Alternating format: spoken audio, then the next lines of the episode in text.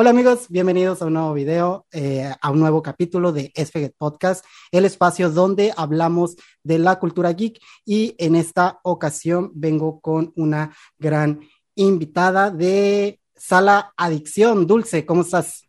Hola, muy bien, gracias por invitarme. De hecho, es la primera vez que me invitan a una entrevista. Ah, pues este, te vamos aquí a, este, a trinear, como dicen, ¿no? Que, que, que oyes, veo que me, bueno, estaba viendo tu canal y vi que, que tu primer video lo subiste, lo subiste hace dos años y bueno, ya pues tiene, tiene algo y vi que en ese video ponías que tu canal se trataba de reseñas, críticas y opinión de cine. Dime ahora, después de dos años, si tú lo seguirías resumiendo en eso? ¿Le has agregado más cosas o se ha mantenido con la esencia del inicio? Pues, sí, sí sigue la esencia. Al principio, cuando creé el canal, me iba a basar solamente en, cines, hablando de salas, pero debido a esto, pues no he podido ir al cine, muchos no están yendo al cine todavía, entonces empecé a hacer retroreseñas, que eran películas a las que podían tener acceso de una manera fácil, ahora que es el mundo de las plataformas. Y bueno, ahora ya cambié y empecé a hacer cosas de televisión, precisamente por Marvel, fue que empecé a meter cositas de televisión en el canal, pero originalmente el plan era este, estrenos de cine, no fue así. O sea, inicia como la idea de hablar únicamente de las premieres, de las cosas tal vez que están pasando de momento, pero pues la misma pandemia, ¿no? Que ha atrasado los estrenos y todo eso te lleva hacer estos videos que de hecho están, bueno, a mí me gusta mucho ver ese tipo de videos donde reseñan películas viejas porque a veces, pues muchas veces cuando sale una nueva película encuentras mil videos de gente hablando de esa película, pero no encuentras una review de, una película vieja. ¿Cómo ha sido eso para ti? ¿Te ¿Qué te ha gustado más o crees que es muy similar? Pues a mí me ha gustado mucho porque cuando tenía como dos meses que inicié el canal, quise hacer un especial de terror y me quise ir por clásicos, El Exorcista, El Bebé de Rosemary y el, el Resplandor, ¿no? Y lo dejé porque era como de, no, me tengo que enfocar en lo que está ahorita en cine, ¿no? Llega la pandemia, entonces fue como, ¿qué voy a hacer? Retro reseñas, porque no sabíamos como cuánto tiempo íbamos a pasar encerrados. Ya vamos para dos años, pero bueno. Y sí, sí, cambió, pero me di cuenta que a la gente le empezó a gustar ese formato. Y hay muchas películas, como tú dices, que ahorita es como el momento del remake y el remake y el remake. Entonces, como que a la gente le interesa ver cuáles fueron las versiones anteriores a esta que viene próximamente, ¿no? Entonces, como que ayudó un poco, hay que tomarlo positivo, ¿no? Ajá, lo positivo, encontrar la oportunidad y de ahí.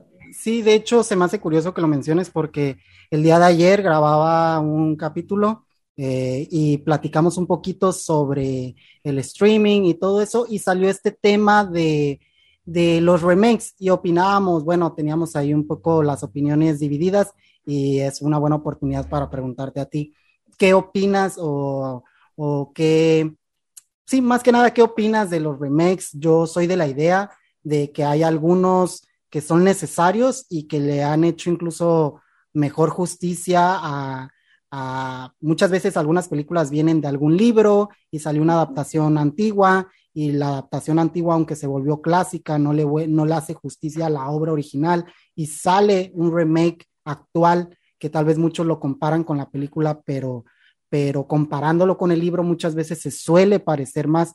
En ese caso yo soy de la idea de que los remakes valen la pena, pero en los casos cuando el remake es, o bueno, la, la original es muy buena, no tanto. ¿Tú qué opinas? ¿Estás de acuerdo o tienes ahí no, estoy completamente de acuerdo porque siento que hay películas que no se deberían de tocar, que ya lo que hicieron en su momento son perfectas y que yo como espectadora no, no me sentiría bien de pagar un boleto para ver una obra que ya es maravillosa por sí sola y que ha envejecido muy bien. Pero también hay películas que saben hacer un remake y es muy padre la, el giro que le dan, la propuesta que le dan, por ejemplo, Cabo de Miedo, a mí me gusta más la segunda versión, me gusta más el remake y es como mucha gente, ah, ¿cómo te va a gustar más? O sea, no es porque sea mi director favorito Martin Scorsese, bueno, sí, pero me gusta que este remake, eh, Robert De Niro aporta cosas diferentes a la versión original. La versión original es muy buena, pero el remake de Cabo de Miedo a mí me gusta más.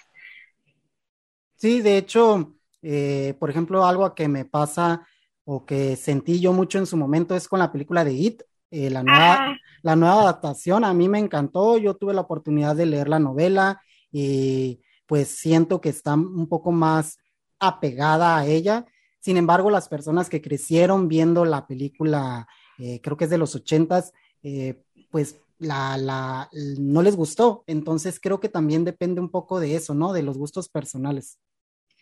Sí, yo también creo eso. Y de hecho, yo también estoy, de hecho, estoy leyendo la novela por tercera vez en mi vida, ahorita en este momento. Y es para los que no sepan, es un tochonón así. Sí.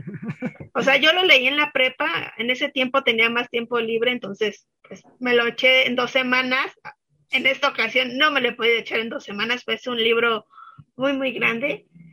Y, por ejemplo, a mí la miniserie de los noventas que muchos crecimos, o sea, yo crecí con la idea que era ah, una película. De hecho, es una miniserie, es cierto. Ajá, y es una miniserie, pero porque en Canal 5 nos la partían en dos, ¿no? Y nos vendían como que era una película, y no, o sea, es una miniserie. Y de hecho a mí me daba mucho miedo. O sea, la escena del baño, a mí me daba terror. Sí, sí, y no sé si te acuerdas que eh, era de día y la pasaban la... escena. Yo la vi, que yo la vi la película, pero fíjate que a mí me tocó un poco más grande porque eh, tal vez muchos ahorita van a saber de qué hablo. Hubo una época donde salían unas parodias muy populares de este payaso, parodias muy, bobas, muy, muy bobas y estaban muy de moda, me acuerdo. Entonces, por eso me dio la intriga de ver la película en su momento, pero como yo ya tenía muy grabado esas parodias y todo eso, sinceramente me, pues como que me daba mucha risa, pero cuando vi la nueva adaptación, y esa pues no tiene tanto, ya estaba grande, me di cuenta que, o sea, no, no me causó ese terror de, oye, no puedo dormir, no a ese grado, pero sí un terror que te causa incomodidad, que dices, no sé, el otro actor, muy buena interpretación, es muy, muy buena, pero creo que como tú tenemos en común que, que conocemos la novela, eh, estarás de acuerdo en que, en que la adaptación actual se asemeja incluso más físicamente la descripción de Pennywise que el actor eh, anterior, ¿no? Sí, completamente. Y es que, por ejemplo, yo no pude ver la miniserie hasta que tenía como 16 años, porque me daba mucho miedo de que solo veía los comerciales. Entonces, leí la novela, después vi la miniserie y lo que me gustaba del payaso es que en la miniserie es como el payaso de las fiestas infantiles que te podías encontrar y por eso te daba miedo. Sí, sí, pero cuando lees la novela y ves esta adaptación dices, a mucha gente no le gustó, pero es porque yo creo, creo que es porque no la han leído y es muchísimo más fiel. Aunque a mí me gustó más este la primera parte que la segunda. Para mí la segunda siento que flojeó mucho porque la primera, los niños son maravillosos. Sí, la, la, la química que causaron esos niños, eh, que de verdad te causan una sensación de que son amigos y que se conocen de toda la vida y que sí vivían en ese barrio y todo. Siento, estoy de acuerdo contigo en que la segunda parte, aunque es buena, intentaron llevar un buen reparto y creo que para hacer una película de terror que no suelen ser muchas veces, pues no solemos ver actores tal vez más conocidos o lo solemos ver, pero porque resultó que era de sus primeras películas. Entonces creo que, que, mm, en esa parte eh, como que sí, sí, sí flojeó un poquito, ¿no? Sí, sí, sí. Y es buen elenco, porque de hecho el caso es muy bueno porque sí se parecen en sus versiones de niños adultos, pero no, a mí me gustó, pero no tanto como la primera. Sí, de hecho, sí. La primera la vi, creo, dos veces en el cine porque me gustó mucho. O sea, rara vez, son contadas las películas que he ido a ver dos veces y no es, no sé, es para quien sea que no haya visto, que no haya visto It, vaya y mírelo. ¿Cuál es tu género favorito de películas? Ay, pues a mí me gusta de todo un poco, así Pero si tuviera que escoger uno, ¡ay! Sí sería el cine de horror, pero yo soy muy payasa para el cine de horror. ¿En qué me sentido? chocan las, ajá, es que me chocan las películas que te avisan que te van a espantar. Ah, ya, ya, ya. Como que es uno, dos, tres, musiquita. Ay, Y, y que estás Ajá. así esperando, ¿no? ajá, odio eso. No, no, no. Con Sí, todo sí, mi sí. ser.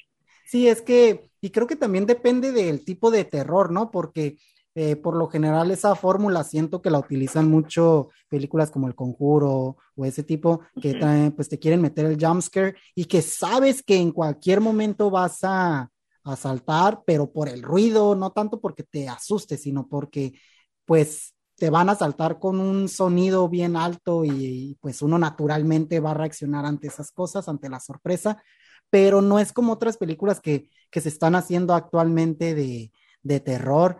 Eh, se me viene a la, a la mente ahorita Midsommar o eh, eh, Hereditary, eh, The Witch, donde salía la chica esta de, no recuerdo ahorita su nombre, tal vez tú sí, que sale en Gambito.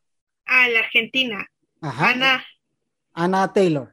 Ana Taylor. Eh, esa película a mí me encantó y creo que es porque retratan de mejor manera a veces el terror, ¿no? Como, como más una cuestión de, de sentir y de, y no tanto de un susto momentáneo, sino de la atmósfera que crean. ¿Alguna película que te haya asustado mucho, tal vez en tu infancia, aparte de esta de It, o, hubo algo que porque a mí el exorcista me traumó, de niño a mí el exorcista, yo la vi muy chico y me, me traumó completamente. ¿Hay alguna película que a ti te haya causado esto? De hecho, yo no veía películas de terror siendo niña. Yo veía más, este, bueno, obviamente cine infantil o películas románticas, que también es como mi gusto culposo.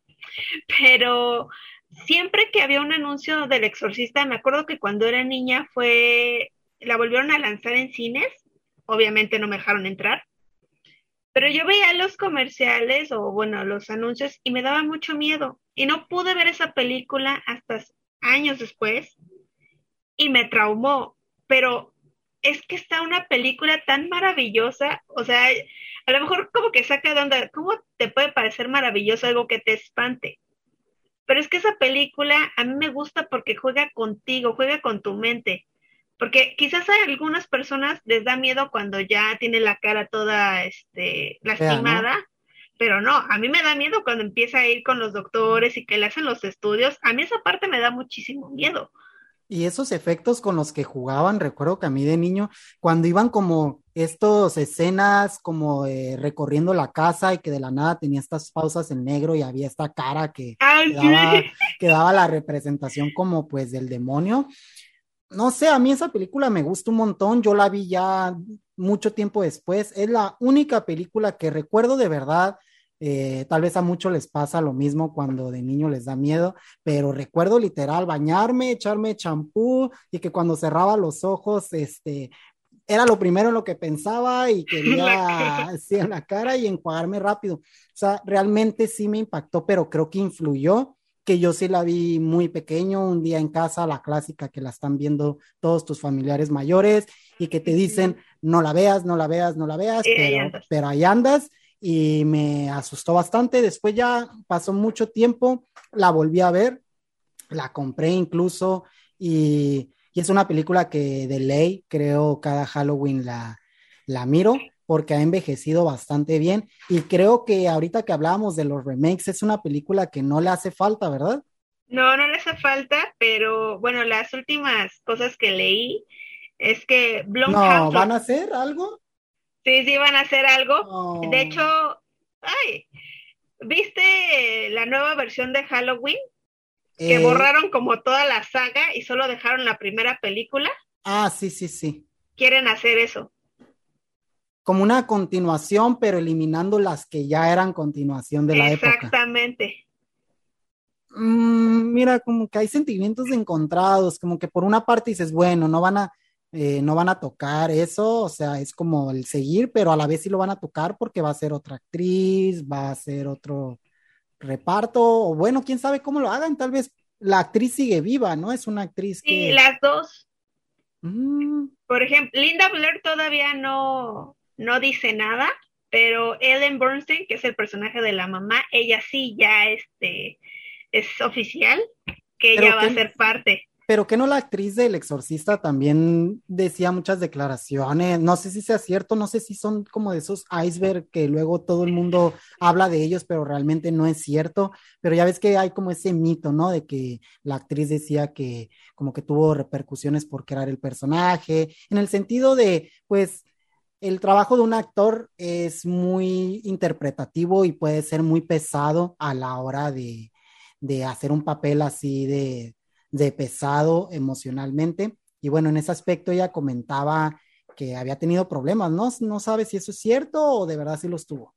Pues yo recuerdo unas entrevistas hace muchos años que se hicieron por Entertainment Television y que ella sí sintió que hubo, o sea, de por sí el rodaje fue pesado porque el director pues tenía fama de ser algo violento con sus actores. Mm. Este, entonces yo creo que va más por ese sentido. Y sí recuerdo que para la segunda parte, este, para el hereje, cuando tiene, ve a Regan del pasado, no es ella, es otra actriz, porque ella se negó a que la maquillaran igual. Ah, por los traumas que le había causado el maquillaje. Sí, sí, es que, digo, nunca, nunca he hecho algo a esa escala. En el pasado tuve la oportunidad de, de estar en teatro y bueno, no sé, no se compara, pero como que sí puedo a lo mejor más o menos entender por la parte de, de, la creación del personaje, suele ser muy pesada. Se ha visto en muchos casos otro actor que se dice que, bueno, estaba ahí como que medio, medio ansioso en la época que estaba creando su personaje, es el Joker de, de la Dark Knight, ajá.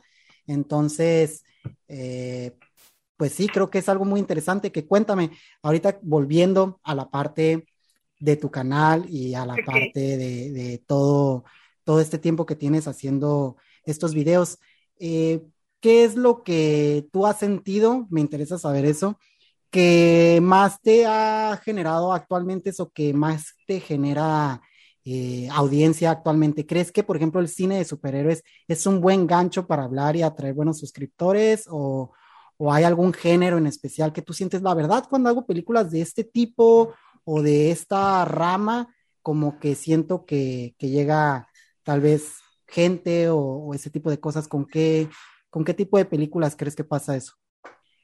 Fíjate que en mi canal como que no les gusta mucho a mis suscriptores este cosas de superhéroes. No sé por qué, pero no, no es un, ese no es como el gancho de mi canal por ejemplo, lo que ha sido cuando reseñé Closer, ese video cuando lo subí no fue el boom y después subió, subió. O por ejemplo, la última tentación de Cristo también, o sea, como que a la gente le gusta más quizás esas películas que no fueron tan comerciales, pero que causaron eh, furor en su época, es lo que me he dado cuenta que ha funcionado en el canal. Listo, amigos, después de fallas técnicas, de problemas de, ¿cómo, de, cómo estábamos diciéndole? ¿De friseado? ¿cómo? De friseado. de, friseado, de conexión, de, de todo. De todo. Estamos aquí, pero ustedes no, no se dan cuenta. Entonces, con la pregunta que te había hecho, la quiero retomar, era que, ¿qué te ha parecido hasta ahora la serie de, de What If de, bueno, que está saliendo actualmente por parte de Marvel? Fíjate que me pareció un proyecto muy atractivo desde que lo anunciaron. Me gustó que retomaran a los actores, aunque en realidad no están todos. Siento que ese es uno de los puntos que quizás está haciendo que la gente no se esté enganchando con la serie. Porque el primer episodio a mí me pareció bueno para hacer un primer episodio. El segundo me pareció, me pareció maravilloso el tercero, ah, pero este último es hasta ahora el más bello, el mejor episodio. Pero sí, a mí sí me está gustando la serie como fan, pero sí siento que no está dando todo su potencial o no es el boom como lo fueron otras series. O sea, cuando se estrenó WandaVision, todo el mundo estábamos emocionados porque estuvimos un año sin nada de Marvel, ¿no? Sí, sí, sí. También nos trolearon ahí. A mí sí me gusta la animación de Wadif, me gusta que la mayoría de los actores regresa, que se parecen los dibujos animados a ellos, que prestan sus voces. En algunos casos, pues no pudo ser posible, pero si ves el proyecto en su versión uh, doblada al español, son los actores que prestaron sus voces para las películas. Entonces, si estás familiarizado, te gusta, bueno, te va a gustar, pero sí siento que quizás no sea, eh, no tenga la atención que merecería tener la serie.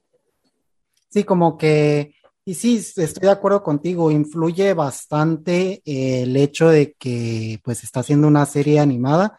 Creo que Marvel apostó por algo bueno y también creo que es una forma de, pues de buscarle un poco de competencia a quien tiene el, mando en la parte de la animación, que es DC. DC no tendrá en la parte del cine eh, el universo cinematográfico de Marvel, nos guste o no, objetivamente es más grande, pero siento que las animaciones de DC, eh, como pues tienen como que mucho tiempo trayendo cosas de calidad, entonces me pareció una buena forma también pues de Marvel demostrar que ellos podían hacer buenas series y también animadas.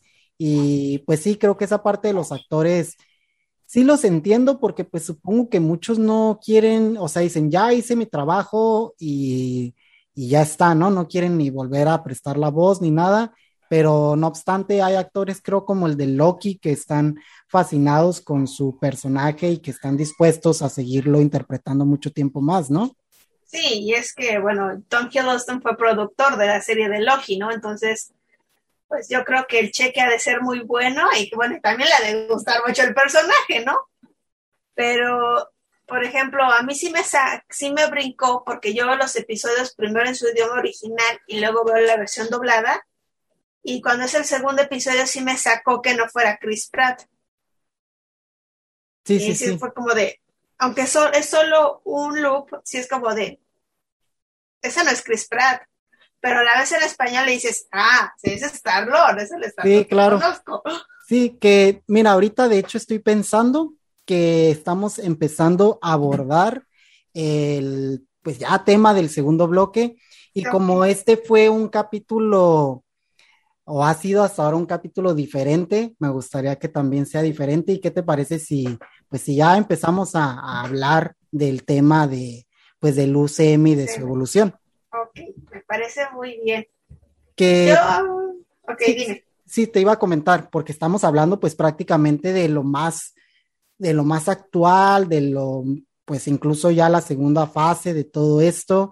Eh, digo, al menos What If es como algo alterno, pero ya estamos viendo sus películas entrar a su segunda fase.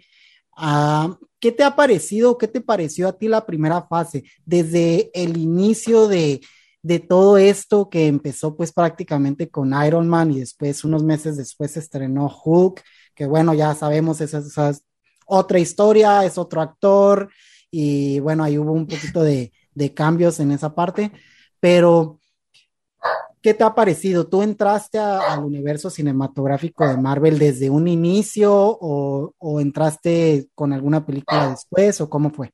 Ah, es, es, una historia muy, muy chistosa porque a mí me gusta más DC Comics, siempre me ha gustado más DC, pero Marvel tiene uno de los mejores superhéroes que es Spider-Man. Y yo sé muchas cosas, lo poco que sé es por la serie animada de los noventas, entonces por esa serie conozco a varios personajes. Y en cuanto a Marvel, los X-Men siempre han sido mis favoritos y los eran. Cuando empiezan esta serie de películas, pues yo estaba como enojada, ¿no? Porque era de, ay, la competencia de los X-Men, que ahora que lo vemos, no todas las películas de los X-Men de Fox son buenas. La verdad es que no, pero son mis personajes favoritos de Marvel. Y yo no quería ver Iron Man porque a mí me caía muy gordo el personaje en la serie animada de Spider-Man. No lo soportaba. Yo decía, ahí es Robert Downey Jr., que él sí me cae bien, decía, no, es que ese personaje no me gusta porque yo lo veía, es la, es la versión de Batman, pero de la competencia, no quiero ver eso, no, no me interesa. Y todos mis amigos las veían, ¿no? Yo empecé a ver el, universo cinematográfico de Marvel cuando se estrenó la primera película de Thor. Pero la vi hasta que se estrenó en DVD, no las vi en el... Empecé a ver las películas del UCM en el cine hasta la segunda película de Thor. Ah, ok. Thor es un personaje que me ha llevado al UCM. Que fue el que te introdució, ¿no? Ajá, fue el que me introdujo en esta maravilla de lo que es el UCM. No estaba yo como tan a la espera en las primeras tres fases. Ahora que estamos en la cuarta fase, pues sí, ya estoy como proyecto que sale, proyecto que veo. Y me pareció curioso porque cuando yo empecé a verlas en el cine, que fue a partir de Thor, Un Mundo Oscuro, me encantó. Quizás esa no es de las mejores películas del UCM, es mala, aceptémoslo, pero a mí me gustó porque le reconozco a Marvel que se fue con los personajes que no eran tan populares y de a, partir de ahí creó un universo, una franquicia de películas realmente exitosa. Ya habíamos visto películas exitosas de superhéroes como fue la trilogía de Spider-Man con Tobey Maguire, incluso las primeras películas de los X-Men, pero no seguían por tanto tiempo como han hecho estas películas, que fue de, ok, no tenemos a los más famosos, pero tenemos estos personajes que son la, casi la mayoría, vamos a hacer algo grande, tirar la casa por la ventana y creo que ha sabido llegarle al público. Quizás las primeras películas como las zonas de Iron Man no son tan infantiles, como las otras, eh, pero saben llegarle al público principal, que son los niños. Al fin de cuentas, este, pues están haciendo las películas para ellos, porque si salen los juguetes, ¿quiénes los quieren? Los niños. Bueno, uno que otro también queremos nosotros, ¿verdad? Mm, sí, sí, sí, pero creo que es más el consumo, porque el adulto, geek, coleccionista, se compra a lo mejor de alguna serie, a lo mejor le entra a los Funcos o a los Legends, pero un niño va a querer todo, que el vasito, que la lonchera, que el, o sea, toda la mercancía que se, que se crea. Y fíjate, se me hace muy curioso porque ahorita que mencionas eso, a mí me pasó que pues yo empecé a ver las películas del UCM sin saber, eh, pues creo que nadie sabíamos, ¿no? Pero me acuerdo mucho, mucho, yo pues tuve la oportunidad de, de ver la trilogía de Spider-Man con Tobey Maguire, también vi las, la trilogía de Batman, y eran películas que siempre querías ver más, y cuando yo empecé a, a leer uno que otro cómic, pues me empecé a dar cuenta, oye, los X-Men, ¿por qué conocen al hombre araña? Me acuerdo mucho que el primer cómic que yo leí fue uno de Daredevil y que yo no sabía por qué de la nada en, un puesto de revistas que dibujaban ponían máscaras del hombre araña, porque pues para mí se me hacía algo ajeno, como que no era, no era algo mezclable. Entonces cuando yo me enteré de eso y en las películas que la primera que recuerdo fue en la de Hulk, donde al final iba Nick Fury eh, a decirle a la gente Ross, eh, pues que estaban haciendo un equipo y todo esto que estaban haciendo al final de todas las películas cuando empezaron con ese esas, esas famosas escenas postcréditos que les decían que quédate al final porque va a pasar algo o dicen algo. Recuerdo escuchar, bueno, en las películas que empezaban a dar esa introducción a los Vengadores y, y pues al menos para, sé que, que para muchos que leen cómics era algo impensable, ¿no? ver personajes, o sea, de por sí ya era muy, pues muy impresionante tal vez que se estuvieran animando a hacer sus películas, como pues estaban los X-Men, estaba eh, las del Hombre Araña, en el pasado estuvieron muchas otras más, Superman, Batman, muchas películas, ¿no? Pero ahora esta idea de, de empezarlos a fusionar, creo que, que era lo, el, el clavo que, que necesitaba las películas o las adaptaciones de superhéroes para, para pues como para terminar de, de construir todo, ¿no? Sí, yo coincido contigo y es que, por ejemplo, en la segunda, en la primera película de Iron Man sale Nick Fury y le dice a, a Tony Stark que quiere que sea parte de la iniciativa Avengers.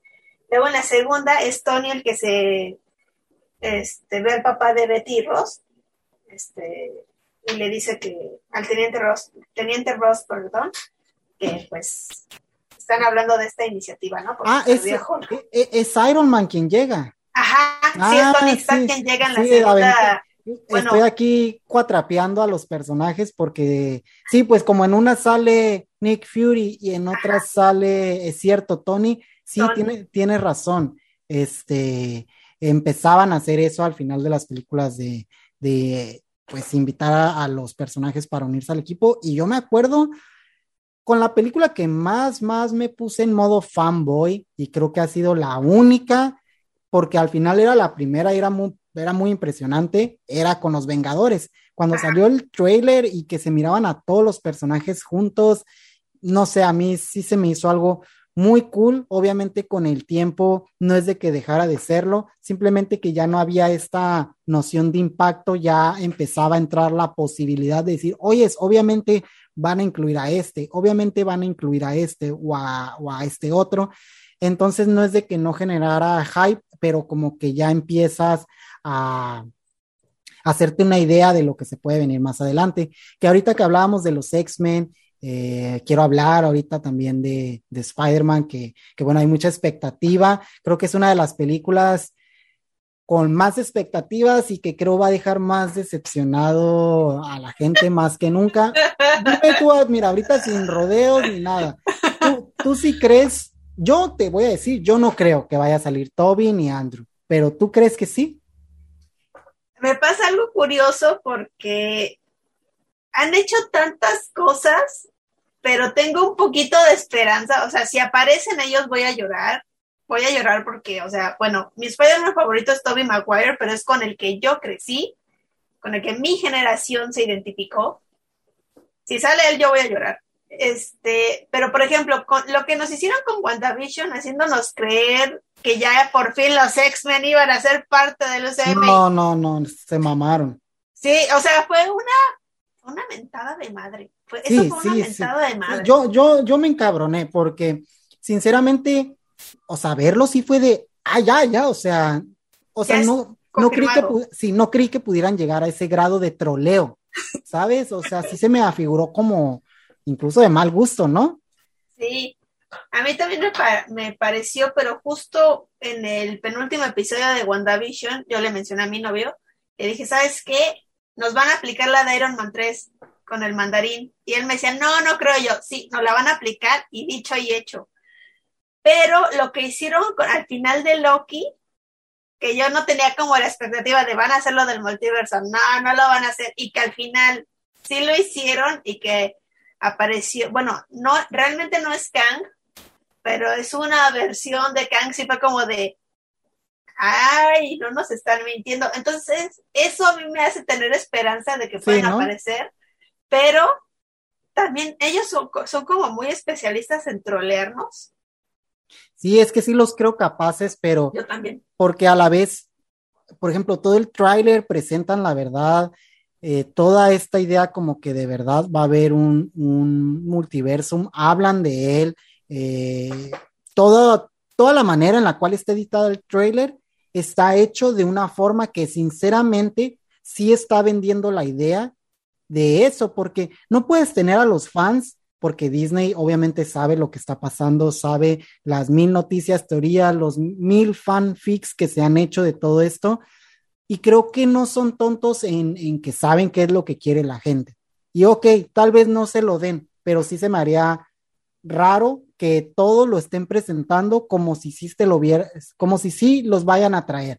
Todo siento que lo están poniendo sobre la mesa como, como a lo mejor no van a estar toda la película, porque creo que si hay una posibilidad de que salgan, no van a salir como los héroes, porque no creo que se guarden esa, como esa carta bajo la manga en una tercera película del hombre araña, o tú qué opinas? O sea, yo creo que lo pueden incluso dejar para un evento más grande, pero no sé. Pues está como, o sea, sí coincido contigo. A mí me encantaría que aparecieran y eh, me la expectativa de que regresan dos actores de, la, de las otras películas, bueno, los villanos es de, ok, lo van a hacer, lo van a hacer. Si sí lo hacen, a mí no me gustaría que nos dieran un avance en el cual los veamos. No, no se me haría justo y espero que no les vayan a trolear otra vez el tráiler a alguno de los trabajadores de Sony, porque sería arruinarnos la sorpresa. Pero también considero, ¿cómo decirlo? Ay, no sé cómo, cómo expresarlo. Sí, es que es, muy inventado. Sí, exacto. Siento que es algo muy arriesgado que lo solemos ver nosotros desde la perspectiva de, pues obviamente, espectadores, fans y todo eso, pero la industria funciona bien distinto. Los actores, yo sé, bueno, lo que se sabe, por ejemplo, del actor Toby Maguire es que, pues no es un, cuando hemos visto algo de, ah, Toby Maguire de reacciona a sus películas o algo, o sea, no es algo, siento que el actor esté muy feliz eh, de ese, aunque la gente lo ama y todo eso, siento que le pasa algo tipo Harrison Ford, que odia que le pregunten por el personaje exclusivamente de Han Solo, porque quedó mucho tiempo tan encasillado y los fans de, de, bueno, no nomás de Star Wars, de muchas cosas, pueden ser a veces un poco eh, intensos. Entonces creo que, no digo que igual, pero algo así siento que le pasó a Toby. Por, eh, por esa parte siento que o sea, yo sé que incluso Andrew, porque él sí estaba como muy entusiasmado en su momento de ser el hombre araña y para él se ver que de verdad estaba cumpliendo como un sueño. Sé que ese actor existe una posibilidad de que si lo invitaran, él dice que sí. Ah. Yo por el que la veo difícil y por el que todos queremos eh, eh, ir a ver la película es Toby, porque al igual que tú, yo crecí con, con esas películas, es el hombre araña que, que yo conocía. A mí me dio la casualidad de que las tres películas las fui a ver en estreno por pura casualidad. Resultó que era el día que iba y era el día que había salido. Entonces como que tengo toda esta euforia eh, muy marcada de cómo era eh, este personaje por sí solo. Eh, no necesitaba que hubiera más personajes. El, personaje del hombre araña con sus villanos en solitarios funcionaban muy bien. Entonces creo que eso dio apertura a que sus películas fueran, pues como que tocaran muchos temas, porque estaba la parte del superhéroe, pero estaba la parte de Peter siendo un adolescente eh, con problemas de cualquier persona. Entonces creo que muchas de las personas están muy conectadas con esas películas y creo que muchos van a ver la película por él. Yo me incluyo completamente, tal vez no sé qué opines tú, pero a mí las últimas dos películas que salieron con Tom Holland, creo que él es muy buen actor, ha hecho muy buenos papeles. Eh, hizo Cherry, salió en una película con Robert, con este Robert Pattinson, no recuerdo ahorita el nombre, pero bueno, el son como... todas horas. Esa hizo otra donde hacen de viajeros. Eh, ah, esa no la he visto. De viajeros y todo, no me recuerdo ahorita el nombre, pero bueno, ha hecho papeles muy buenos, muy interesantes. Siento que se, es un actor que tiene que tiene la capacidad de, ser incluso un buen hombre araña, porque lo es, pero creo que las tramas o la manera en que se han construido las películas no han sido las más adecuadas. ¿Tú qué opinas? ¿Te han gustado las últimas dos adaptaciones o...? Fíjate que a mí sí me han gustado. A mí el cast de él como hombre araña me parece el más acertado porque ciertamente él sí se ve más joven que los otros. O sea, Toby, o sea, sí estaba joven cuando hizo las películas de Spider-Man, pero ya lo ves y dices, ay, tú ya no eres un chavo que va en la prepa. Y a Tom Holland le crees que va en la prepa. Entonces, mucha gente se burló de él, que era muy joven, pero dije, es que él es el hombre araña, él tiene que ser el hombre araña porque tiene, tiene la cara, tiene la edad eh, necesaria. Siento que sus películas no han sido malas, pero sí siento que algo que le ha faltado en sus cintas es que tenga un momento, un punto de quiebra el personaje. En la primera lo tuvo quizás cuando se, se le cae todo encima y se levanta, que es una referencia a los cómics, pero la segunda película, a pesar de que tienen un buen villano, o sea, tienen a Misterio con Jake Gyllenhaal, eh, también ahí nos trolearon con el multiverso. Es que lo han hecho bastante. Yo no les creo nada ya. No, es como de, nos van a estar así troleando, troleando, troleando, y cuando no lo esperemos, o sea, ya va a aparecer. Bueno, espero que con Doctor Strange todos no lo hagan, porque el título es el multiverso de la locura, entonces tiene que haber multiverso ver, en esa algo. cinta.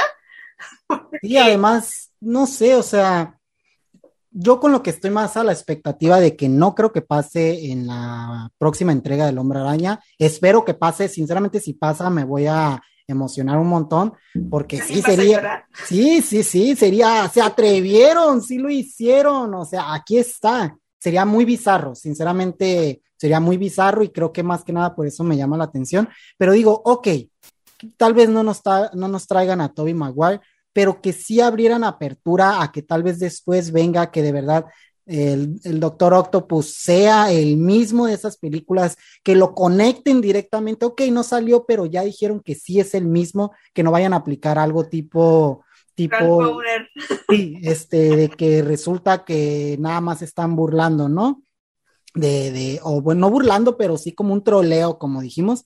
Entonces, con eso me doy por, por servido, con que sí salgan los villanos, se dice que va a salir William Dafoe, de- realmente no se sabe porque nada más se ve la misma bombita que es la que utilizaban en las películas de, la, de aquella época y su risa, una risa que se escucha de fondo, pues para mí era él, este, Ajá. o sea, era la misma risa y también sería algo muy fregón que, que volviera este actor. Creo que William Dafoe es de los mejores actores que hay actualmente. Creo que nunca se ha ganado el Oscar y no sé por qué. No Hasta sé yo tampoco por qué. está, ha estado nominado un montón de veces, siempre lo veo nominado y yo siempre digo, ya dénselo, o sea, se lo merece y, y no se lo dan, no sé por qué, a pesar de que es muy buen actor y creo que, que sería muy interesante verlo eh, en estas películas, pero también estoy a la espera de, de que ojalá saliera, también sería algo bueno que dices, ok, no salió eh, Toby Maguire, pero que nos trajeran a este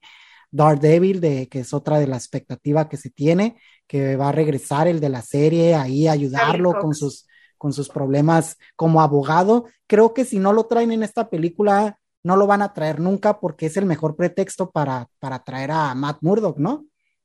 Sí, fíjate que yo vi el tráiler de, bueno, sí vi el tráiler filtrado de Spider-Man. Ah, yo también. muchos lo hicimos. Y al día siguiente, ajá, al día siguiente que salió lo vi como cuatro veces seguidas. Como había gente que decía que no lo vieran. Sí, sí, había gente que decía, no, no lo veas. Sí, eh, fue como de, ay, no, mi curiosidad no puede no. esperar. Además, no, no quiere decir que no voy a ir a ver el final cuando lo estrenen. Y creo que eso genera. Yo digo que todo es una estrategia, porque no se te hace raro que después de esa filtración se haya vuelto el trailer más visto actualmente en la historia. O sea, ellos saben lo que andan haciendo. Sí, aparte superó a Endgame, a pesar de que la campaña la está llevando completamente Sony, no Disney. ¿Mm? Y por ejemplo, yo vi el trailer cuatro veces seguidas y sí tiene un- una línea el Duende Verde cuando suelta la bomba y yo dije, esa es la voz de Willem Dafoe. A mí no me engañan, yo conozco esa voz y esa es la voz de Willem Dafoe. Sería mucho troleo que fuera otro y no él. Eh, fíjate que yo no me siento tan segura que aparezca Matt Murdock. A ver, No. dam- dame, dame un segundito. Sí, Pi, ¿qué Y nos bueno, es- quedamos? en- estábamos platicando, bueno, me estabas comentando sobre Matt Murdock, eh, sobre si tu opinión o lo que consideras más o menos que, que puede ser posible en la próxima entrega del Hombre Araña. Ay, ese tema, ok. A mí me encanta Charlie Cox como Matt Murdock. Creo que es un gran Daredevil después de lo que hizo Ben Affleck. Que, por favor, eh, borremos esa película de nuestras memorias como fans de los cómics, porque es muy, muy, muy, muy mala. A mí me encantaría que él apareciera. Podría ser el pretexto ideal porque pues va a ser este, detenido, lo van a juzgar por lo que pasó con Misterio. Entre el pretexto, ¿no? De que sea el abogado y lo, lo salve. No creo que eso suceda porque siento que ya sería mucho, veo un poco más factible que aparezcan los otros Spider-Mans a que aparezca él. Sería genial que él apareciera creo que Marvel y Disney tienen que hallar la forma de traerlo de regreso tanto a él como, ay, olvidé el nombre de la actriz, la que interpreta a Jessica Jones. Ah, ya, ya, ya. Sí, también no, no recuerdo su nombre, pero ubicamos, ¿no? A la, a la chica. No, la actriz. creo que Marvel debería hacer algo para, si no van a traer a los demás Defenders, que los traigan a ellos dos, porque creo que podrían hacer cosas buenas, a lo mejor en estas series que están haciendo, creo que serían una, un buen elemento ambos. Sí, y aunque le cambiaron un poquito o los adaptaran un poquito porque pues eh, la manera en que estaba llevando a Daredevil Netflix era muy apegada a lo que son los cómics, que es un hombre, eh, y creo que un poco más realista, porque aquí no llegamos todavía a ver esa parte de Daredevil eh, columpiándose y como más ágil, o sea, sí lo teníamos, pero todavía no llegaba a ese grado, porque de verdad era demasiado real y creo que esa fue la parte eh, que exitosa o lo que le agregó puntos a su favor, la crudeza con la cual estaban hechas desde las escenas de pelea hasta, hasta la trama, las historias, entonces creo que, que por esa parte puede resultar un poquito tal vez complicado adaptarlos a este mundo de, hacían un meme, ¿no? Luego ponían de, de ponían a todos los defenders como que esperen chicos y que estaban esperando a que les abrieran el portal en la escena final de, esta, pero pero digo, mucha gente comentaba y decía, sí, hubiera estado chido, pero de que hubieran servido porque son tan reales entre seres tan poderosos, tan míticos, una bruja y ese tipo de cosas, ellos no es de que no tengan valor, pero creo que, que sí pudieran verse un poco opacados con, o sea, trayéndolos de la misma forma eh, a, a, traerlos al UCM, ya sea que los tengan un poquito apartados, ya sea que quieran mantener su esencia, en el sentido que sean como sí parte ahí de los Vengadores, pero que sus funciones sean en toda la parte política de la corrupción, algo tipo esta Scarlett Johansson eh, con, con, Black Widow. Pues Creo estaba pensando en eso. Algo así pudiera funcionar, ¿no? Sí, yo también creo lo mismo. También, ¿sabes a quién me gustaría que agregaran a este universo? A King P. Uh, sí, sí, sí. o sea, Vincent D'Onofrio es un excelente actor y la verdad, aunque no sea canon, es de los mejores villanos que nos han presentado. No es un villano risible porque para mí Marvel, eh, uno de los grandes fallos que ha tenido, a pesar de ser películas exitosas, si no quieres tú, películas de entretenimiento comerciales, es que no tienen buenos villanos. O sea, puedes contar con la mano, literal, los villanos que han valido la pena durante todas estas películas. Sí, sí, sí. Mira, este, deja cierro mi cortina, ¿no? Porque estoy viendo ahorita, mira, hay mucha luz atrás, entonces dame un segundo. Pues.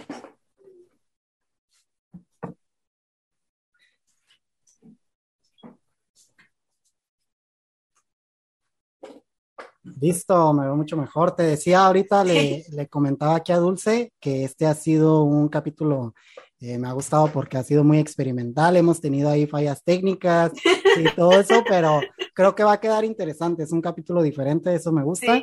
Eh, ahorita que eh, hablábamos de esto del villano de Daredevil, yo también creo que ese Kingpin merece estar dentro del de, UCM como villano. Creo que es un villano que puede funcionar bastante como, como este personaje que a lo mejor sí es un ser que no, él, como tal no es un Thanos, no, no, no, se pone un guantalete, pero que todas sus influencias en el mundo político eh, lo hagan muy, muy peligroso y muy poderoso, la misma corrupción. De hecho, por ejemplo, en el run actual eh, de, de Daredevil está Kingpin como presidente de, de, Nueva York.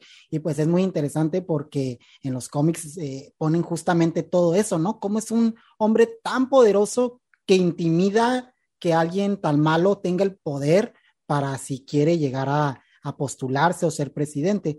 Eh, creo que es un villano que, que estaría muy interesante verlo por ahí, pero pues quién sabe, ¿no? Quién sabe si, o sea, la veo muy difícil que se lleven a todo el elenco, o sea, creo que el más rescatable eh, son los de Daredevil. O sea, Jessica Jones sí me gustó y creo que también merece estar ahí, pero creo que si tuviera que elegir eh, a ¿Cuál de los dos? sí, o a unos cuantos, o a una sola serie sería a lo, o sea, siento que la, que la química que hubo en todos los personajes de Daredevil fue muy buena. Eh, no recuerdo ahorita el nombre de la de la actriz que la hacen de, de Karen Page. Eh, Ah, siento sí. que siento que hizo muy buen papel y de hecho ella tiene un- un- una historia un poco triste actualmente Sí. porque no, no ha logrado como escalar como se hubiera o como muchos pueden creer, ¿no? Ah, sales en una serie de Netflix y en una serie de Marvel, ya. O sea, esa persona tiene la vida asegurada en el sentido de trabajo y eso. Y ese es uno de esos casos, ¿no? En que la actriz actualmente ha batallado para, para interpretar papeles. Sí, y Sí. Sí, veo que comparte mucho de, de lo en sus redes sociales, como todo de Daredevil, como que tiene mucho, pues esta, esta sensación yo creo que tenían cuando inició todo eso, yo creo que era como para ellos como actores en la, en la parte de trabajo, era como que habían recibido una muy buena oportunidad y de un momento a otro se los cortaron porque la serie estaba pensada para continuar y, y prácticamente se canceló. Entonces, creo yo que, no creo que pase, pero estaría muy interesante que regresaran varios, o sea, todo, toda la parte que se pudiera del elenco, ¿no? O sea, toda, Sí. todo, todos ellos sería muy interesante porque también que vuelva Matt Murdo con Charlie eh, Cox y que, y que no tengamos al mismo Foggy, sería como raro ver al mismo actor, pero teniendo otro Foggy. Ajá. O sea, no sé, siento que la relación que, que, que nos generaron eh, con sus interpretaciones son muy buenas como para que verlos por separado, ¿no? Sí, bueno, Foggy a lo mejor sí podría regresar porque de hecho él eh, acaba de salir en una serie de Disney Plus en un episodio que se llama The Mighty Dogs. Aquí en México se llamaban esas películas Los Campeones y eran sobre unos niños que jugaban hockey y regresó Ah. para un episodio. Entonces, él como que al menos ya tiene trato con, Di- ya ha trabajado en otras producciones de Disney, entonces hay como esperanza. Ya le de- puede ahí, ¿no? Ah, llámenle, llámenle ya. Sí. pero a mí me encantaría que regresaran ellos porque fueron, son buenos actores. Daredevil fue una muy buena serie. Lástima que la hubieran cancelado tan rápido. A mí no me pareció justo lo que les hicieron a las series de Netflix. Me pareció que fueron demasiado groseros con ellos. Sí, como muy de, muy de una, así como muy, Ajá. no sé, a mí tampoco me agradó, pero creo que lo bueno, al menos que dejó las, porque muchas series no fueron muy buenas. En el caso esta de Iron Fist, eh, sé que esa fue un desastre y, y no, o sea, y creo que ni al actor le gustaba interpretar al personaje o no quería ponerse en forma, algo así. Entonces, creo que, que con Daredevil lo que dejó bueno es que demostró que es un personaje que vende y que creo no lo van a dejar ahí. O sea, no creo que lo vayan a dejar ahí, ya sea con el mismo actor o que más adelante volvamos a tener una adaptación. Pues demostró como que es un personaje que genera interés y que, y que si adaptan otro tipo de cosa o se traen a los mismos actores, pues, pues vende, que muchas veces de eso depende, que se genere una nueva película o que se, o que se haga un nuevo personaje, de que sea rentable y de que, y de que las personas lo vayan a ver. No creo que pase eso con, con Iron Fist. No, no creo. A mí Iron Fist sí me gusta. Es mi gusto culposo de las series de Marvel, pero solo me gustó la primera temporada. La segunda ya no la vi. Dije, no, esto ya es de... Vi el primer capítulo y dije, no puedo seguir viendo esto. Sí, sí, sí. Y, de no. y Luke Cage, se, vi unos capítulos, pero no la continué y no sé, como no es un personaje que, no, que me llame la atención ni en las, ni en los cómics, pues no sé, como que no le, no le di seguimiento. ¿Tú la miraste? Sí, y la verdad no me atrapó para nada. No, no, no me no, atrapó. no tiene. Y pues, por ejemplo, ahorita que, que ya está Marvel empezando a hacer, bueno, ya, ya no empezando, ya tiene varias series actualmente de su universo. Eh, ¿Crees que se vayan atreviendo tal vez en su otra plataforma o, o que se atrevan a empezar a traer series del estilo Daredevil un poco más oscuras? Porque se viene una serie que me da mucho la curiosidad ver cómo la van a adaptar, que es de Moon Knight. Eh, muy buena, eh, seleccionaron muy buen actor. Eh, creo que, que, va a ser algo que puede generar mucho hype porque es un personaje muy desconocido eh, que ha vivido bajo la sombra de ser la copia de Batman blanco. Le dicen así, ¿no? El Batman blanco. Blanco. Eh, sí, pero que ya que profundizas un poco más en su historia, te das cuenta que no tiene nada que ver y lo único parecido que tiene con Batman es un poco el hecho de, de que los trajes son así como, como medio similares o como que salen de noche, porque ni siquiera la razón por la cual eh, llevan la justicia en, las noches es la misma, es completamente por razones más místicas y Moon Knight tiene todo este rollo más místico pero es un personaje oscuro, es un personaje eh, incluso con problemas mentales, eh, tiene como que varias, varias personalidades, es taxista, es Moon Knight, es abogado y tiene este problema, ¿no? Es un personaje oscuro que hace unos tiempos andaba ahí haciendo un desastre en los cómics, eh, o sea, pasó eh, a, a, ser como una especie de villano un tiempo, entonces me da la curiosidad ver cómo lo vayan a adaptar. ¿Tú qué crees? ¿Que sí se vaya a ir, a, pues como Disney, animando a, hacer series un poquito más, diri más dirigidas a los adultos o al público adolescente mayor? ¿O crees que, que le vayan a bajar unas rayitas y vayan a transformar algo? Yo creo que sí se van a atrever, pero siento que es más un punto para que tengan más suscriptores en la otra plataforma de, bueno, en la plataforma de Star Star Plus, sí lo creo que lo hagan.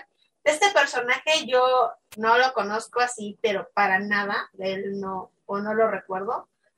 Pero sí creo que se atrevan a hacer series que no sean como consideradas para toda la familia en otra plataforma, sí, sí creo que lo hagan. Sí, yo ojalá lo hagan. También se viene la serie She-Hulk, que esa estoy también muy entusiasmada por las dos. De hecho, la, cuando se supieron las primeras series que iban a salir, que bueno, ya salieron, la que más me llamó la atención fue Loki. Eh, One Division me gustó, la vi, eh, pero no era algo como que esperaba mucho. La vi pues por verla y resultó ser buena, me entretuvo.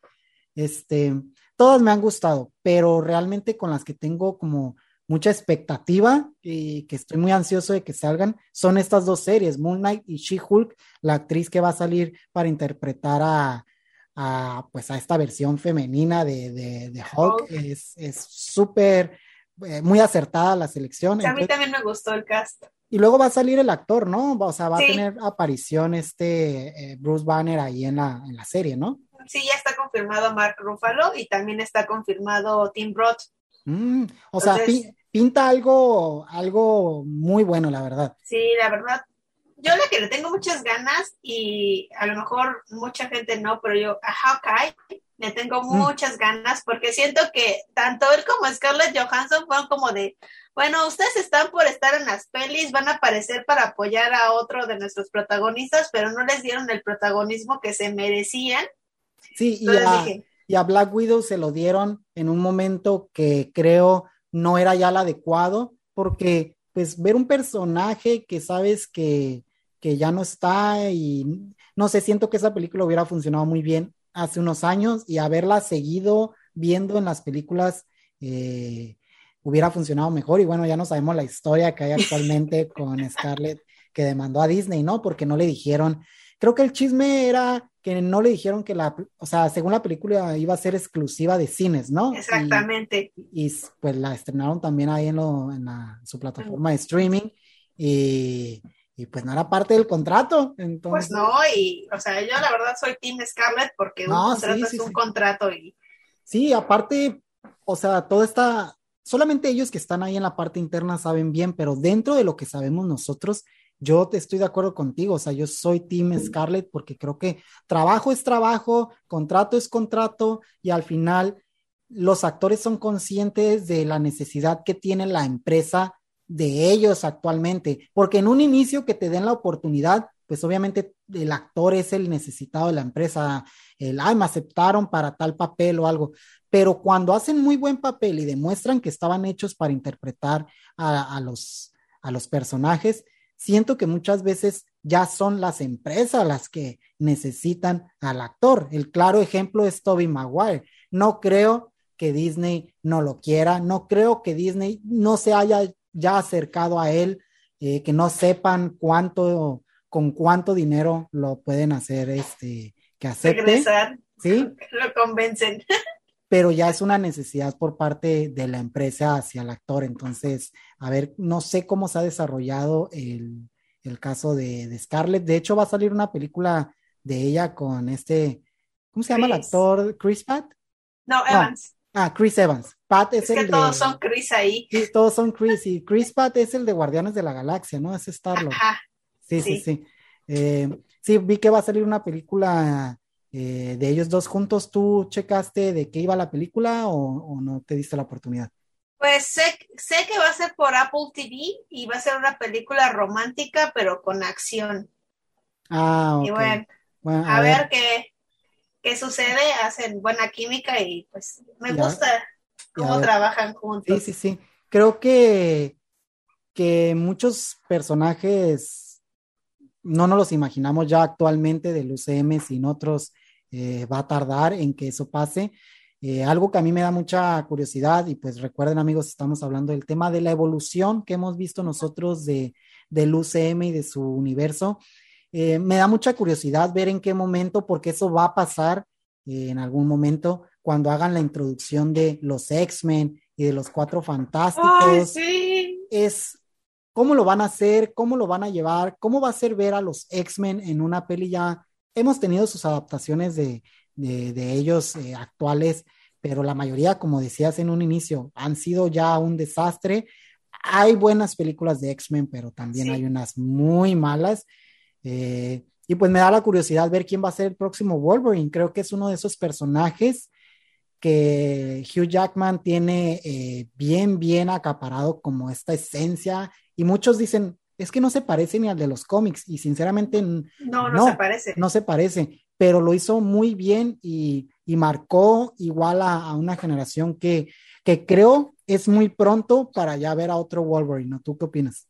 Fíjate que estoy completamente de acuerdo contigo. A mí me, bueno, primero se supone que tienen que llegar los cuatro fantásticos y yo espero que finalmente les hagan una película decente a la primer gran familia de Marvel porque les han hecho películas muy horribles. Muy no, horribles. Y, y, la, y, la, última estuvo peor que las pasadas, o sea, parecía que no podían estar peor, y sí, hicieron una peor.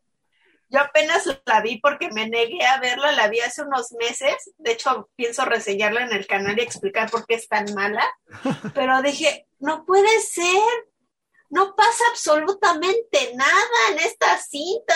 No, no, no, es horrible. No, no, la vean. No, no la vean. Y agrega cosas, o sea, hace unos cambios innecesarios, completamente forzados de querer agregar una inclusión forzada, porque yo soy, platicaba con esto eh, en otro capítulo con My Comic Lab, que hablábamos de, de, bueno, lo forzado que puede ser a veces eh, incluir personajes de otros géneros, razas, no porque sea malo, o sea, está súper bien, pero somos, bueno, yo soy de la idea de que, de que todo en su lugar y de que es mejor traer, por ejemplo, personajes, hay muchos personajes, por ejemplo, se viene la película del personaje Spawn, un personaje de cómics de, de Image, y bueno, eh, su raza es de descendencia afroamericana y está súper bien porque dices, de esta forma es la forma, creo, correcta de darle su lugar a todos esos personajes muy buenos que hay, orientales, latinoamericanos,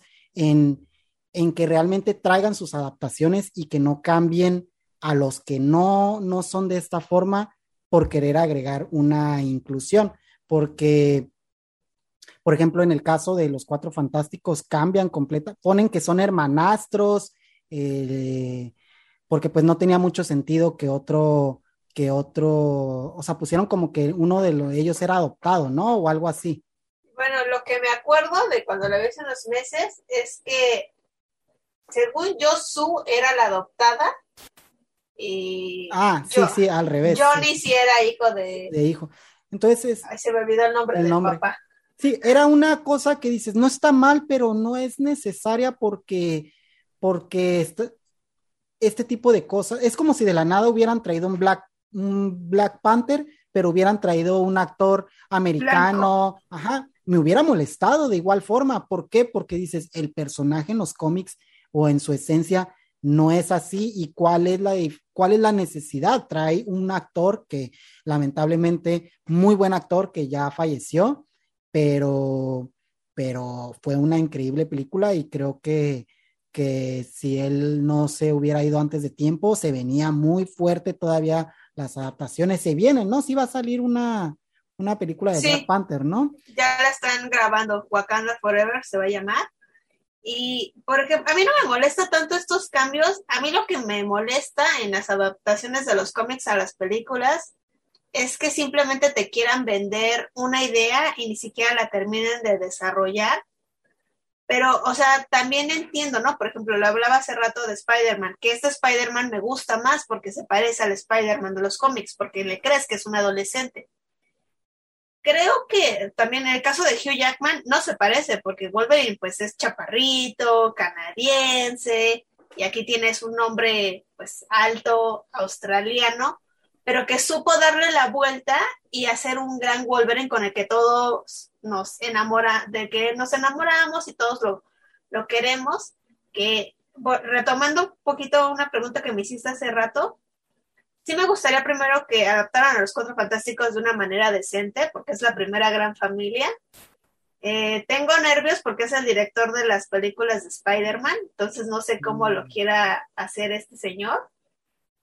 Y a mí me gustaría que si adaptan los X-Men, no se vayan con Wolverine de, en la primera película, no, me gustaría que se fueran por el equipo original. Sí, es que no tiene sentido poner a Wolverine en el equipo original, sí es muy popular y es de los mutantes más queridos, pero el equipo original, como nacen los X-Men, no estaba Wolverine ahí. Exacto.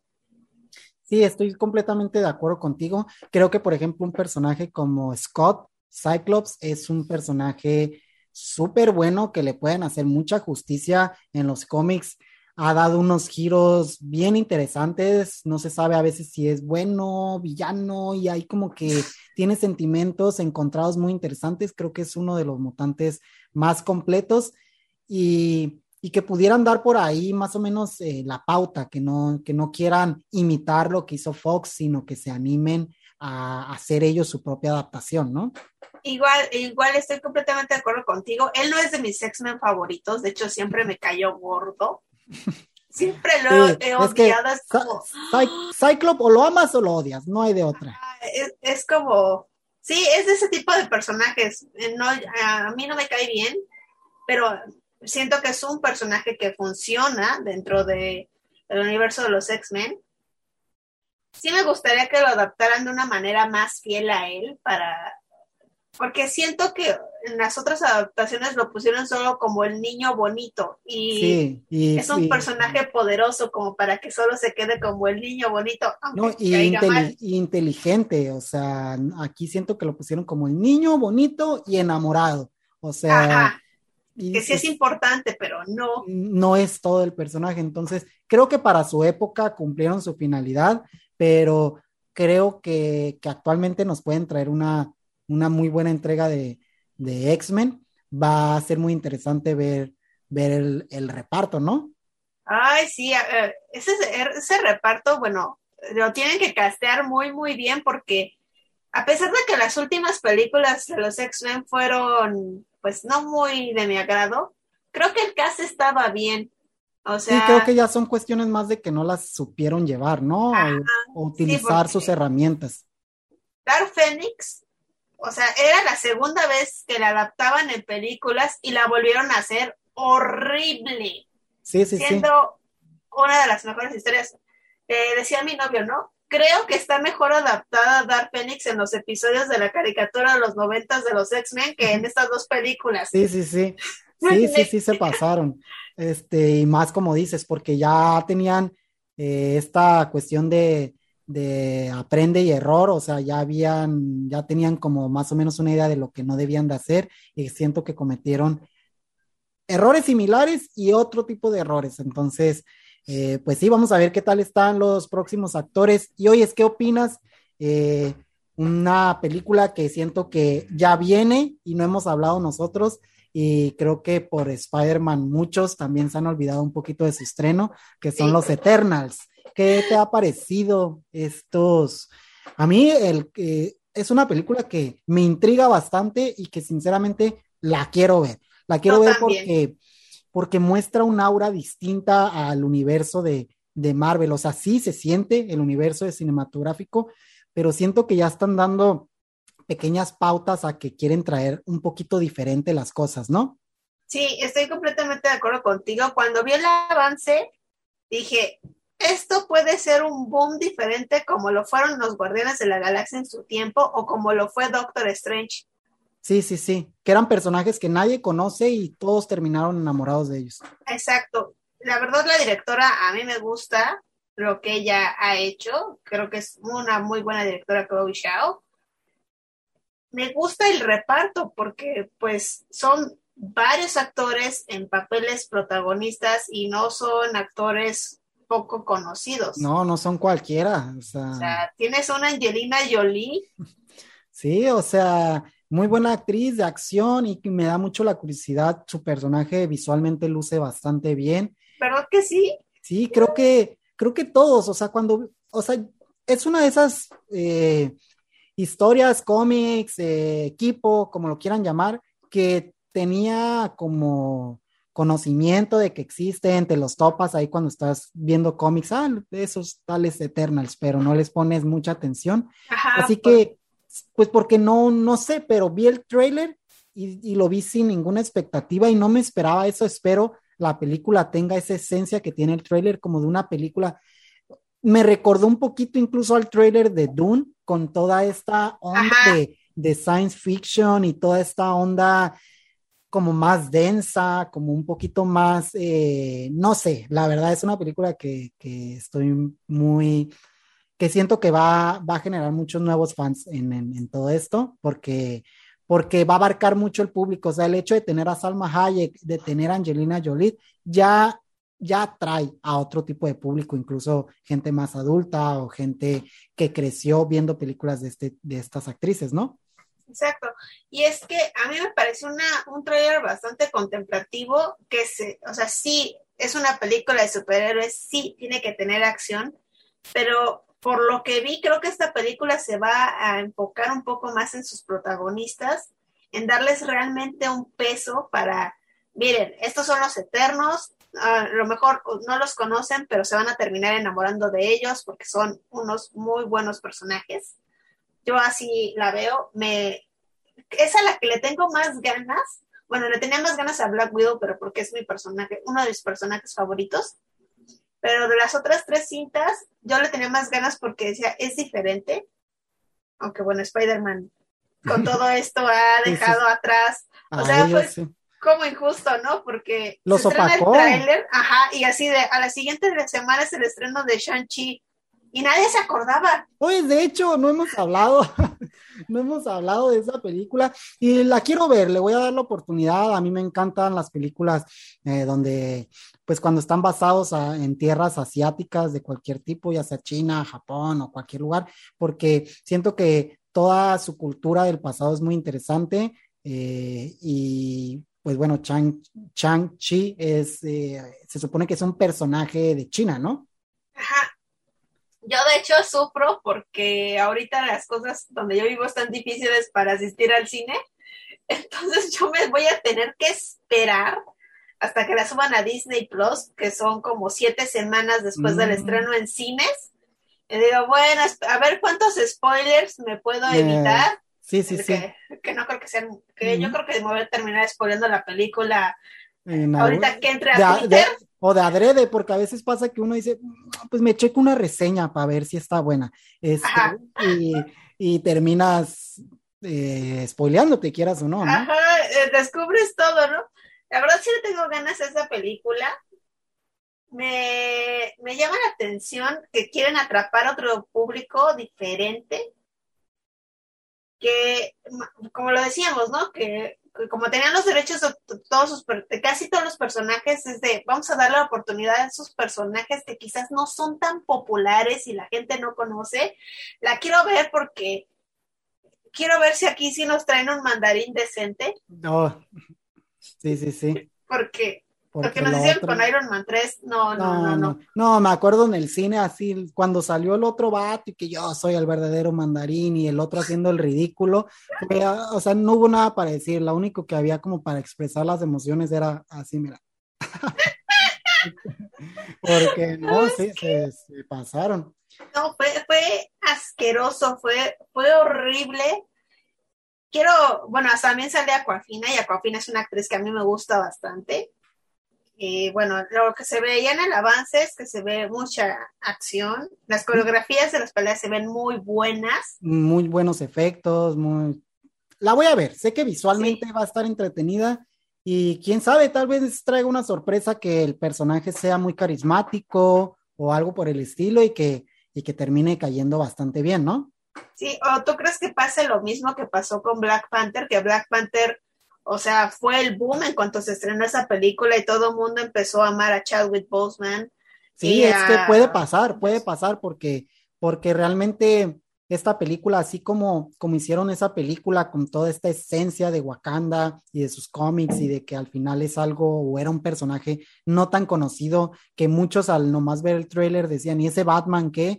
Eh, y, mira lo que llevó, ¿no? O sea, la película es buenísima, eh, nominada, estuvo nominada incluso al Oscar, creo que eh, también en la parte del vestuario, creo que hasta se lo llevaron. Sí, ganó, ganó Ruthie Carter, se llevó el Oscar por el, Oscar. que está impresionante. Y con un, con un personaje que en, en, su momento, cuando salió, nadie, nadie lo conocía. Entonces, creo que con esta nueva adaptación que creo ya está actualmente ahorita en cines, ¿no? Sí, Creo que se estrenó, bueno, sé que para algunas personas la vieron el martes. Y pero... actualmente. Igual cuando, cuando estén viendo este capítulo, estoy seguro que, que, la película va a seguir en cartelera, porque las películas duran bastante en el cine.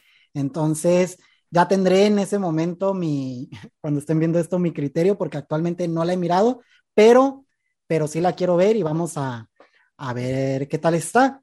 Que ahorita, estamos llegando ya a la parte final de este capítulo, de esta buena plática que hemos tenido.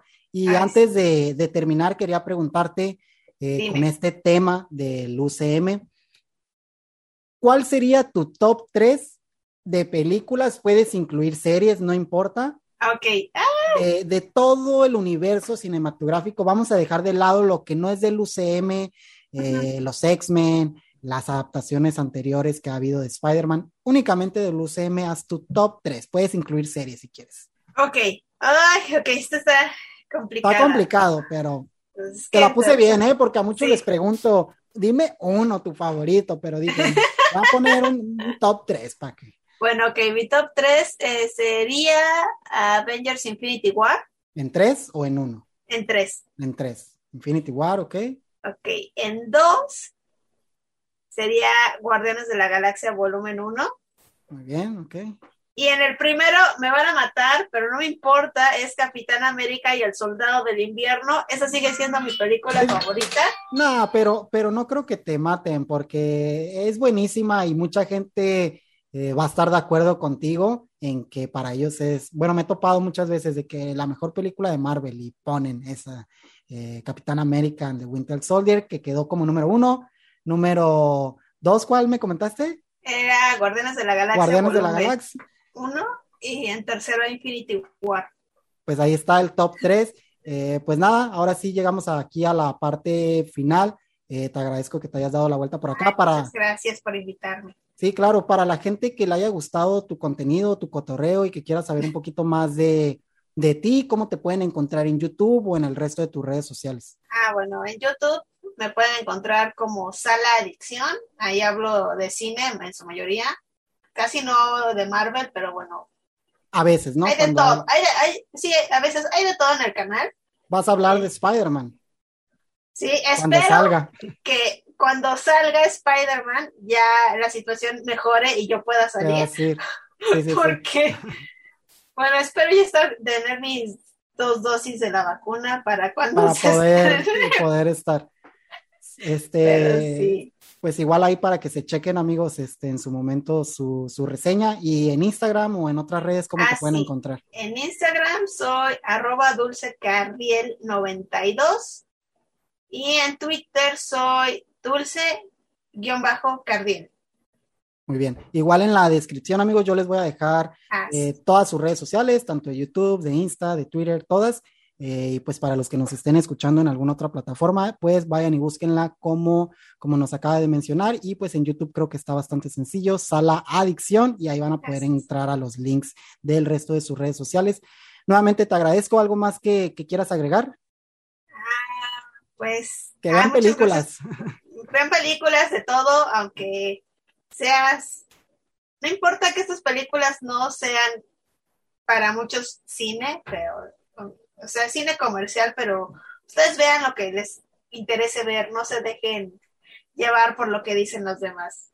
Muy bien, pues igual este, yo termino aquí con, con el mensaje que nos acaba de dar Dulce. Amigos, vean de todo para conocer buenas historias, hay que conocer malas historias. No pudiera saber que es una buena película si no ves primero una mala, que la puedas comparar. Entonces, pues nada más amigos, ustedes ya saben qué hacer, denle like a este capítulo donde sea que nos están escuchando y también no olviden seguirnos en las redes sociales y pues creo que eso es todo, nos vamos a ver, ya saben, en el siguiente capítulo. Adiós. Bye. Bye.